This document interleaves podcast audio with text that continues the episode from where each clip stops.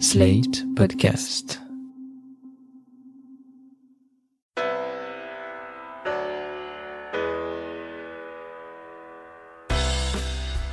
Bonjour et bienvenue dans le monde devant soi, le rendez-vous d'actu international de Slate.fr. Je suis Christophe Caron et je suis avec Jean-Marie Colombani, directeur de la publication de Slate. Salut Jean-Marie. Bonjour Christophe. Et d'Alain Frachon, éditorialiste au Monde et spécialiste des questions internationales. Salut Alain. Salut Christophe. Avec nous cette semaine, Ariane Bonzon, journaliste et grande connaisseuse de la Turquie. Salut Ariane. Bonjour à tous les trois. C'est une image qui a fait le tour de l'Europe, celle du président turc Erdogan et du président du Conseil européen, le belge Charles Michel, qu'on voit prendre place en majesté sur deux fauteuils dans une des salles du palais présidentiel turc. Alors aucun problème hein, a priori, si ce n'est qu'ils ne sont pas seuls, puisqu'ils sont accompagnés de la présidente de la Commission européenne, Ursula von der Leyen.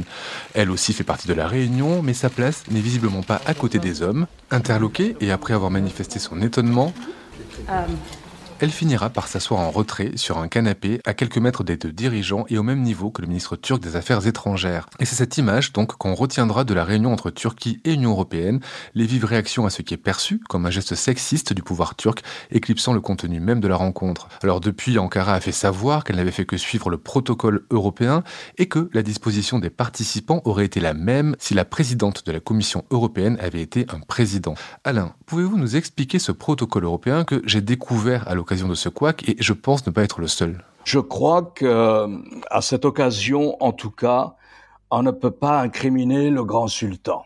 La question du protocole international, lorsqu'il y a une présence de l'Union européenne incarnée à l'invitation d'un pays, c'est la Turquie qui a souhaité reprendre ce dialogue, c'est elle qui a invité Charles Michel, le président du Conseil, et Ursula von der, Leyen, la présidente de la Commission.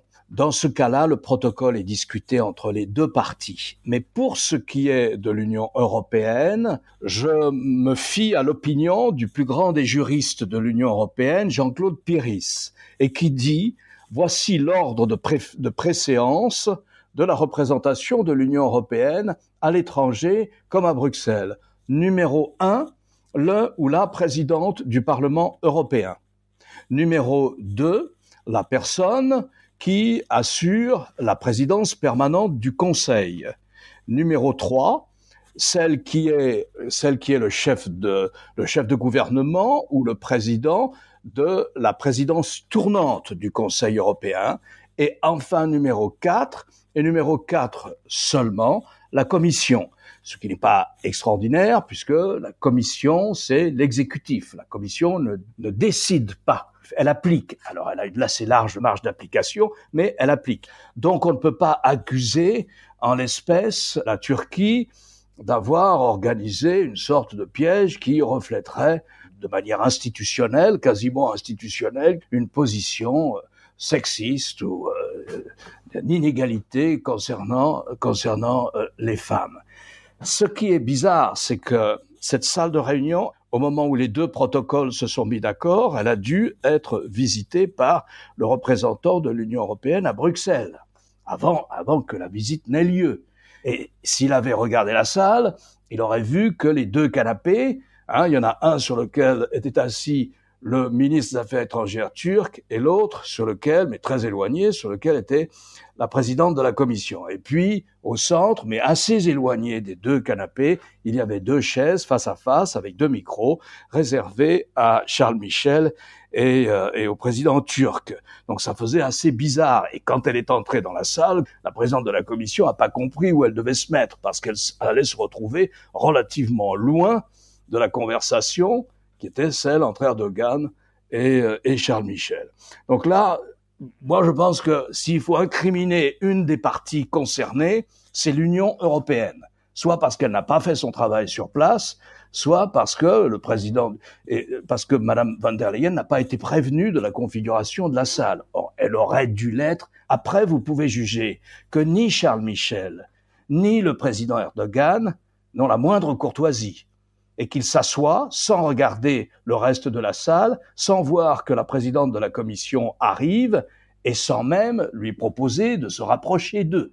Oui, moi je veux bien admettre qu'il y a eu une faute de la part du protocole de l'Union européenne qui n'a pas fait son travail correctement, qui n'a pas prévenu, ainsi de suite. Mais euh, il y a aussi la, la, coutume, et je pense que si on veut vraiment mesurer ce qu'a été l'attitude d'Erdogan, je ne sais pas ce qu'en pensera Ariane, c'est tout simplement le précédent.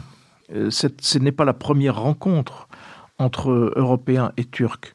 La précédente rencontre, il y avait Donald Tusk, le Polonais qui était président du Conseil européen, donc en lieu et place de Charles Michel, et Jean-Claude Juncker, président de la Commission, en lieu et place de Mme von der Leyen.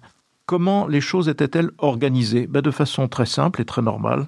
Il y avait au centre de la pièce trois fauteuils, côte à côte, et chacun étant à égalité de capacité de discussion avec euh, Erdogan.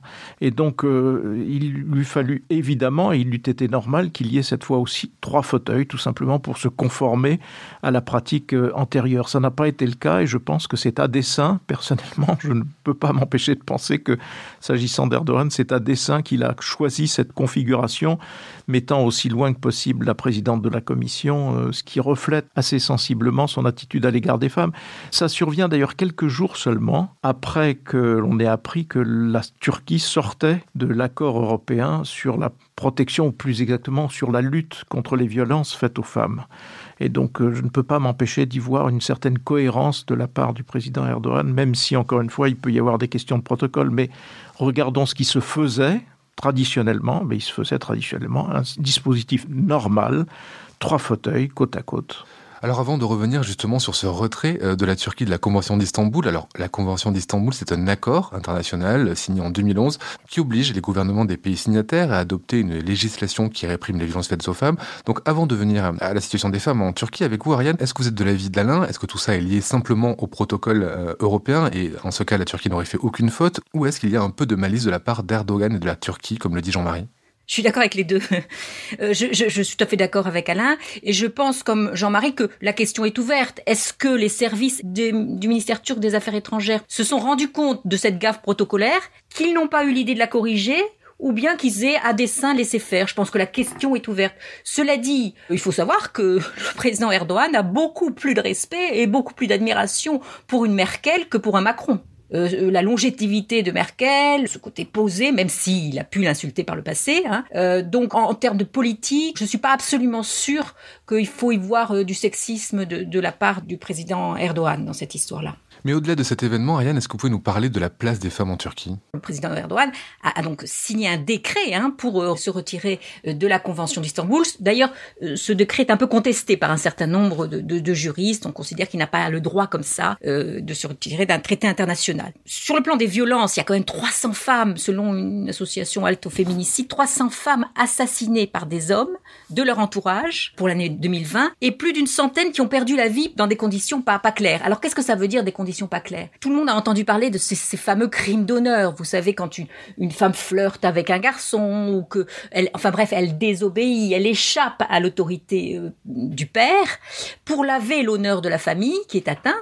Eh bien, euh, on, charge souvent un frère, un oncle d'assassiner cette jeune femme. Tout ça, d'ailleurs, avec l'accord hein, de, des mères aussi. Il faut pas croire que c'est une décision seulement patriarcale. Et comme y a la, la législation s'est durcie, maintenant il y a quelque chose de nouveau, c'est-à-dire qu'on en enferme les filles dans une pièce avec de la mort au et elles doivent se suicider. Et c'est pour ça que le quota de ces, ces, ces morts non élucidées est assez important. En 2021, il y a eu environ 77 assassinats hein, pour les seuls euh, premiers jours de, de, 2021, enfin le premier mois, vous voyez. Donc euh, maintenant, c'est vrai qu'on a un retour de balancier par rapport à ce qui se passait au début, où il y avait une certaine ouverture, même politique, à l'égard des femmes musulmanes conservatrices qui, voilées, ont pu avoir accès à de nombreux postes dans la fonction publique, ce qui, qui leur était interdit auparavant. Alors pourquoi est-ce qu'Erdogan euh, a signé ce décret pour se retirer euh, de la Convention d'Istanbul Eh bien parce que euh, il a voulu faire un geste à l'égard des confréries religieuses. C'est ça euh, qui, qui, explique ce retrait. Et c'était un signe à cet électorat-là au nom du rejet des supposées valeurs décadentes de l'Occident. Cet électorat étant hostile, si vous voulez, à la parité homme-femme, à la, à la non-discrimination des, des minorités sexuelles. Et voilà, c'est ça l'explication. Il faut savoir que beaucoup de choses maintenant, euh, beaucoup de gestes du président turc s'expliquent parce qu'il a les yeux rivés sur les, sur, sur les sondages et que donc un certain nombre de gestes, il le fait pour au moins solidifier sa base. Alors, moi je pense, enfin ça c'est une analyse, c'est que en décidant du retrait de cette convention, Erdogan, qui a pourtant toujours eu un assez bon sens politique, qui a toujours assez bien collé à son électorat, il vient de commettre une faute politique. Parce que depuis 2002, son élection et celle de son parti, il la doit en grande partie aux jeunes filles, aux jeunes femmes musulmanes, conservatrices. C'était elles, moi je les ai vues faire le, travail de terrain durant les campagnes électorales. Il doit aussi euh, sa, sa victoire aux quelques 15 millions de femmes au foyer qui sont assez traditionnelles. Ça représente un bon quart du corps électoral hein, qui, vote, qui vote pour lui. Or, cette question du rôle des femmes, de la protection des femmes, ce n'est plus un sujet partisan en Turquie. C'est une question qui est une question anthropologique. C'est-à-dire qu'en décidant de se retirer de cette convention, Erdogan a sans doute perdu le soutien d'une partie de sa base féminine. Et il y a d'ailleurs un, sondage extrêmement intéressant qui a montré justement que même au sein de l'AKP, son parti, hein, le parti de la justice et du développement, eh bien, cette décision du président Erdogan de se retirer de la convention d'Istanbul était loin d'être soutenue majoritairement. Euh, revenons, euh, si vous le voulez bien, à l'enjeu de cette rencontre entre les leaders européens et le président turc. Le but de cette réunion, c'était d'ouvrir un nouveau chapitre, je cite, dans les relations entre Ankara et Bruxelles. Quels étaient les dossiers à l'ordre du jour, Jean-Marie? Il y a d'abord une inversion des choses parce qu'auparavant, euh, on, était face au durcissement turc sur au moins plusieurs fronts, notamment un front territorial puisque c'était le problème de l'exploitation des eaux et de, notamment d'eau territoriale qui appartiennent plutôt à la Grèce qu'à la Turquie. Il y a évidemment toujours la question pendante des, réfugiés, puis il y a aussi l'épisode libyen où les Turcs sont intervenus alors que c'était un peu contraire aux intérêts européens et d'ailleurs on le voit aujourd'hui avec Mario Draghi à la tête de l'Italie qui renoue aussitôt avec la Libye pour bien montrer de quel côté doivent, se faire les choses. Et là on a, on a un petit peu inversé, c'est-à-dire que ce sont les Turcs qui sont demandeurs parce que la situation économique s'est dégradée et parce que je pense, mais Ariane nous, me contredira éventuellement que eh bien, Erdogan n'est plus sûr du tout de l'impunité côté États-Unis puisqu'il bénéficiait d'une très grande complaisance de la part de Donald Trump. Et puis il se met aussi à avoir des problèmes avec la Russie que ce soit des problèmes euh, avec, entre l'Arménie, la Russie, etc., ou bien même en Libye. Et donc, euh, il n'est plus sûr de, de, ses arrières, si j'ose dire. Et donc, il a besoin à nouveau de l'Union européenne. C'est pour ça qu'il fait qu'il se regarde à nouveau vers l'Union européenne. Alors, au cœur de, des relations entre l'Union européenne et la Turquie, il y a bien sûr la question des réfugiés, avec un accord qui date de 2016, qui était un accord euh, qui permettait en effet le, le contrôle des flux migratoires et le fait que l'Union européenne finance les camps de réfugiés. il faut rappeler d'ailleurs que l'Union européenne, l'argent qu'elle donne, ne le donne pas directement au gouvernement turc, il le donne aux ONG qui sont, avec l'autorisation évidemment du gouvernement turc, qui sont en charge d'héberger euh, ces réfugiés. Donc ça, c'est la, la, partie la plus importante. Et alors il faut rappeler aussi que dans cet accord, la contrepartie du rôle de la Turquie dans l'accueil des réfugiés était de la part de l'Union européenne de rouvrir des discussions douanières et de refaciliter les visas des Turcs qui voulaient voyager en Europe. Ces deux conditions n'ont pas été remplies par l'Union européenne. Et donc probablement la Turquie va sûrement demander qu'elle soit, que cette question-là soit ouverte. Et puis il y a eu des gestes d'apaisement en direction de la Grèce qui sont assez récents aussi, qui montrent qu'au fond aujourd'hui le rapport de force est quand même assez inversé et que c'est plutôt la Turquie qui est demandeur vis-à-vis de l'Union européenne que, l'inverse. Et donc, il faudra surveiller de très près comment évolue la question des réfugiés, parce que c'est évidemment une question centrale, et où devraient cesser normalement les provocations turques qui consistaient notamment à renvoyer vers la Grèce un certain nombre de, de, réfugiés et ainsi de suite. Et est-ce que la rencontre a été fructueuse Est-ce qu'elle a permis de relancer positivement les relations entre Bruxelles et Ankara? Sans doute, oui. Euh, lorsque les, bateaux turcs, accompagnés de, navires de guerre, des bateaux de forage turcs, il y a quelques mois, ont commencé des explorations pour trouver du gaz euh, offshore, ils étaient près des côtes de la Grèce et près des côtes de Chypre, donc de demande de l'Union européenne. C'est compliqué parce que la Turquie ne reconnaît pas Chypre, et donc il y avait une situation très compliquée, mais de violation de, la zone d'exclusivité de la Grèce d'une part et de Chypre d'autre part. Puis en ce qui concerne la Grèce, aussi un membre de l'OTAN comme la Turquie, donc membre de la même organisation. On pouvait imaginer qu'entre deux pays qui sont partis de la même organisation comme l'OTAN, on ne fait pas ce genre de, de, choses. Donc là, il y a une conversation qui a, qui a commencé entre Athènes et Ankara, en bilatéral. Pour ce qui concerne l'Union européenne, on pouvait, on peut dire, on peut soutenir que c'était peut-être pas le moment d'accepter immédiatement comme ça l'offre d'Erdogan de, de, de, de, ranimer le dialogue entre la Turquie et, et l'Union européenne. En fait, il y a des mécaniques institutionnelles qui jouent là. L'accord de 2016 dont, dont parlait Jean-Marie, je crois qu'il il doit être renouvelé à partir du mois de mars. Hein, c'est un accord au terme duquel il y a quand même entre 3 millions 700 000 et 4 millions de réfugiés, pour l'essentiel à 95% des Syriens, le long de la frontière euh, syrienne. D'ailleurs, ils sont installés là pour la plupart. Et il faut renouveler l'accord au terme duquel euh, l'Union européenne aide les ONG finance les ONG qui s'occupent des, programmes pour ces réfugiés. Les Turcs disent qu'au terme de l'accord, euh, on, on, devait donner à ces ONG, je crois, 6 milliards d'euros. En fait, il y a eu un peu moins de 5 milliards d'euros versés, donc il y a, il y a peut-être des retards de versement. Mais en tout état de cause, il fallait en reparler, puisque je crois que cet accord prenait fin en mars.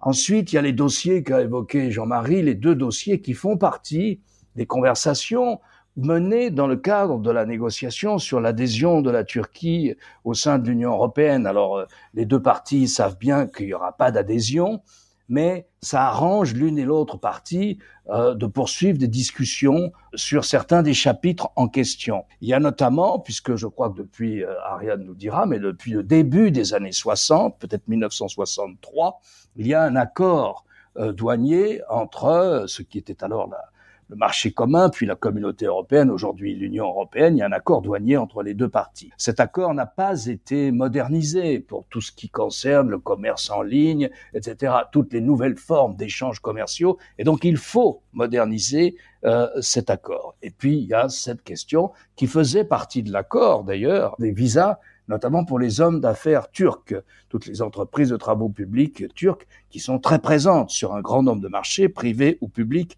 dans l'ensemble de l'Union européenne. Alors on peut dire que politiquement, on aurait pu faire attendre la Turquie et ne pas se rendre à Ankara au lendemain du retrait d'Ankara de la Convention sur la, prévention de la violence faite aux femmes et aux enfants, comme vous l'avez dit tout à l'heure avec Ariane.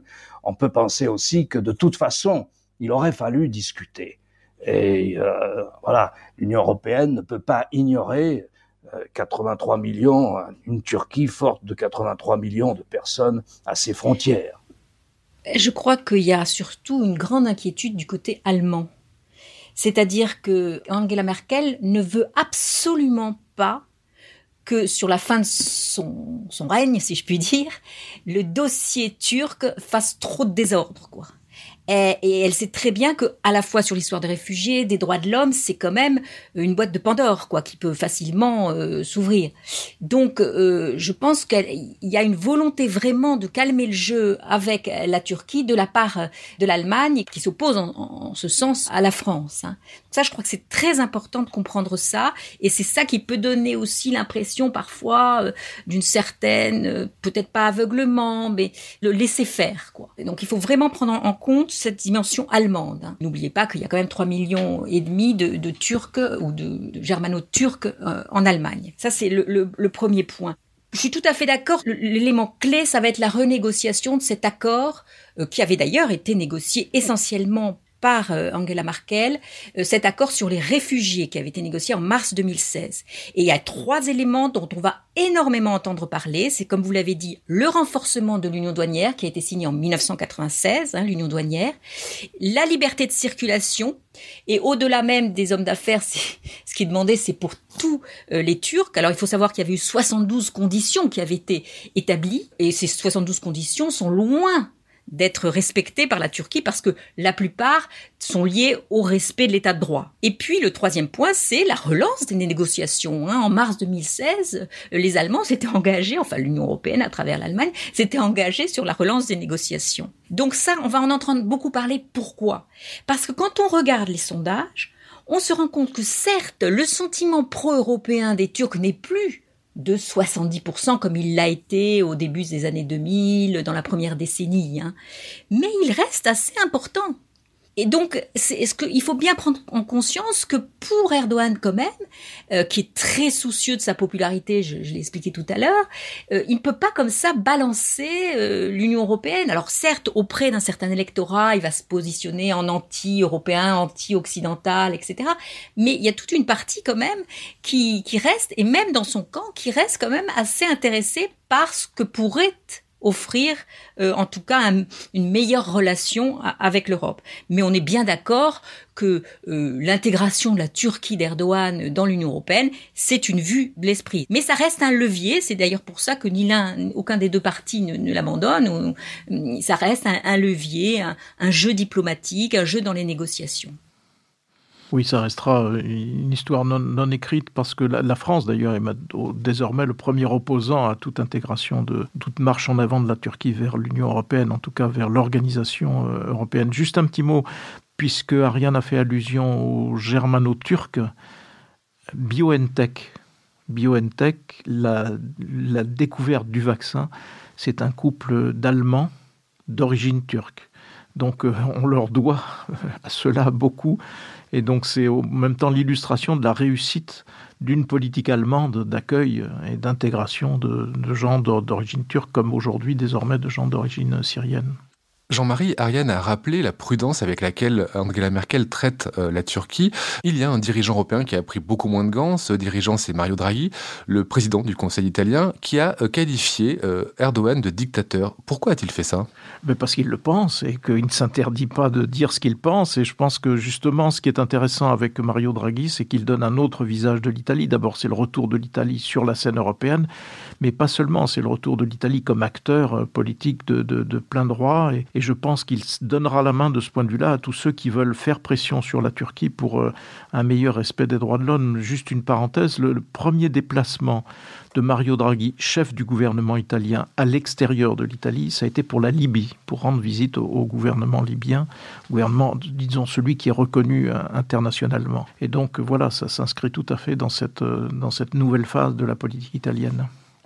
Oui, si, je puis me permettre, pour aller dans, le sens de Jean-Marie, euh, c'est effectivement la Libye pour euh, pour les Italiens, qui est un bon. Le président Macron lui-même, l'autre jour, dans une interview qu'il a donnée à France 5, a dit que ce qui l'inquiétait le plus, c'était ce qui se passait en Libye. Et les Italiens sont bien placés aussi pour s'inquiéter, parce que quelle est la grande crainte de l'Europe, c'est que ce qui s'est passé avec les réfugiés syriens se reproduisent avec les réfugiés subsahariens, enfin libyens subsahariens, et là, ça ne sera pas à des milliers de, kilomètres de l'Europe, mais bien euh, de l'autre côté de la Méditerranée. Donc il y a cette inquiétude de voir que la présence turque, qui est importante, et quand les Turcs s'installent quelque part, et ils sont loin d'en partir très vite, on l'a vu à Chypre, hein, euh, la présence turque euh, en, en Libye puisse leur donner de nouveau ce levier sur des réfugiés, cette fois-ci subsahariens, qui pourraient euh, déferler euh, sur, euh, sur l'Europe. Je pense que la réflexion de Draghi est aussi liée à, cette inquiétude. Alain, est-ce que Erdogan peut se servir justement des dissensions entre certains leaders européens, comme, comme on peut le voir avec Merkel et Draghi, pour mener à bien ces négociations? Sans doute, oui, ça fait partie du dossier turc, euh, si vous voulez, ça fait partie. Euh, la question, l'aspect politique de cette visite qui nous occupe aujourd'hui, elle est là. Est-ce qu'il fallait que l'Union européenne aille à Ankara au moment où euh, un des députés, par exemple, je crois même un des dirigeants, euh, vice-président du parti HDP, qui est un parti de centre-gauche pro-kurde, vient d'être condamné à une peine de prison effective de deux ans et demi pour une petite phrase irrespectueuse. Est-ce que euh, on va à Ankara alors que le nombre de prisonniers politiques ne cesse d'augmenter? Est-ce qu'on y va alors que tous les maires kurdes ont été euh, démis euh, de leur, de leur fonction? Est-ce qu'on y va alors qu'il y a une procédure législative destinée à quasiment à interdire cette formation politique, le HDP, qui doit être la deuxième ou la troisième force au Parlement. Est-ce qu'on y va alors qu'il y a une ambiance curieuse à Ankara avec une série de, je crois, 100 ou 105 amiraux à la retraite qui signent une pétition portant sur un dossier compliqué, un projet de, Ariane pourrait nous l'expliquer, un projet qu'a Erdogan de faire une sorte de deuxième canal parallèlement au Bosphore, euh, mais qui compliquerait la situation stratégique, qui modifierait un peu les relations stratégiques de la Turquie, notamment avec la Russie. Donc vous voyez, à la situation économique euh, très difficile que connaît la Turquie, s'ajoute aussi cette ambiance politique qui est quand même euh, plus que plus qu'effrayante et qui justifie certainement l'adjectif qu'a employé Mario Draghi pour parler d'Erdogan. Un dernier mot pour finir, Ariane, sur situation intérieure. 103 euh, amiraux en retraite ont signé une lettre ouverte alertant contre la menace que pourrait représenter ce, projet dont vous avez parlé, hein, c'est le projet Canal Istanbul. au lendemain de la publication de la lettre, une partie d'entre eux était arrêtés. Vous avez aussi évoqué ce député condamné à deux ans et demi de prison. Erdogan a évoqué une tentative de coup d'État politique. Alors, est-ce qu'il a raison de se méfier de l'armée? L'armée, là, ce sont des retraités. Cela dit, là où il faut lui donner crédit, c'est que les deux derniers coups d'État, celui de 97 et 2000, qu'on a appelé des soft coups, ont commencé comme ça, avec une déclaration, un communiqué euh, de l'armée. Hein. Pas de retraités, mais de l'armée. Donc il peut jouer là-dessus. Et puis, ce sont des amiraux, et la marine a toujours été, au sein de l'armée, le cœur de l'opposition aux islamistes.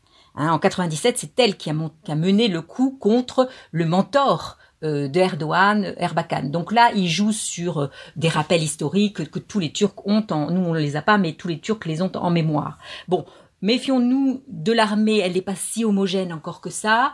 Euh, je crois que ce qui est très important, c'est, et je le redis, il est paniqué un petit peu, Erdogan, actuellement. Il voit sa base s'effriter, et c'est pour ça que le terme de dictateur, certes, est justifié, mais on n'est quand même pas en Russie. Il y a quand même un jeu électoral, il y a, euh, il y a une soif de voter en Turquie. Il sait très bien qu'il ne va pas pouvoir, il va lancer des grandes manœuvres électorales, il a déjà euh, commencé à faire des redécoupages des circonscriptions électorales, il va, ça, on sait que, mais si il y, a deux ou trois points, euh, il peut récupérer ça par des manœuvres. Mais si le différentiel est trop important, il risque de perdre euh, les élections. Et les élections ont lieu en 2023 et il ne peut pas se permettre de les perdre. D'abord, parce que s'il les perd, il est à peu près sûr de perdre d'abord son immunité évidemment, et puis d'avoir des grands procès pour corruption, pour euh, pour un certain nombre de, de, de choses qui apparaissent peu à peu. Hein. Et puis la seconde raison, c'est que 2023, sur le plan symbolique, c'est le centenaire de la République, et le président Erdogan veut, si vous voulez, euh, fêter ce centenaire peut-être même euh, instaurer une seconde république pour euh, enfin confirmer, si vous voulez, son, son rôle à l'égal euh, de Mustafa Kemal Atatürk, qui était le fondateur de la République. Donc, il faut vraiment lire beaucoup de choses qui se passent à la lumière de cette volonté de confirmer sa position et de ne surtout pas perdre. Il, n'en est même pas à essayer de regagner d'autres voies. Là, il veut pas que sa base s'effrite. Et c'est ça qui est très, très important. Et c'est pour ça, parfois, par exemple, l'interdiction du HDP, il faut savoir que 66% de la population soutient cette interdiction du parti pro-kurde. Alors l'idée, c'est de dire pourquoi est-ce qu'on interdit ce, parti? C'est parce qu'on l'accuse d'être, si vous voulez, la branche politique du PKK. Ça n'est pas totalement infondé. Mais on ne peut pas le généraliser non plus. Et d'ailleurs, en faisant toute cette politique de répression vis-à-vis des cadres du HDP, euh, Erdogan joue justement le raidissement, l'extrémisme. Hein. Donc c'est lui qui nourrit aussi ce, positionnement un peu extrême du HDP parfois. Par exemple, en interdisant le HDP, il va pas perdre des voix. Et c'est aussi pour ça qu'il le fait. Et en vérité, le plus important pour lui, ça sera quoi? C'est pas toutes ces manœuvres politiques, c'est l'économie. Donc effectivement, en tendant la main avec l'Europe, il peut espérer un retour des investisseurs, mais c'est pas gagné. En tout cas, s'il veut un conseil pour euh, se perpétuer à la tête de, l'État turc, il y a un bon connaisseur de la façon dont on se perpétue au pouvoir, c'est Vladimir Poutine, donc il peut aller voir en Russie, prendre conseil en Russie. Qui vient d'arranger, je crois, la constitution. Le coup, pour, pouvoir... quasiment président à vie. Merci Ariane de nous avoir accompagnés pour cet épisode du Monde devant soi. Alain, je rappelle qu'on vous retrouve comme chaque jeudi dans le monde avec votre chronique et cette semaine vous vous intéressez à la question économique au cœur des conflits de valeurs entre Chine et États-Unis. Jean-Marie, quant à vous, c'est chaque jeudi qu'on vous retrouve dans l'émission politique sur France 24 et cette semaine vous examinez la défiance envers le vaccin AstraZeneca. Merci à tous les trois et à la semaine prochaine pour un épisode du Monde devant soi.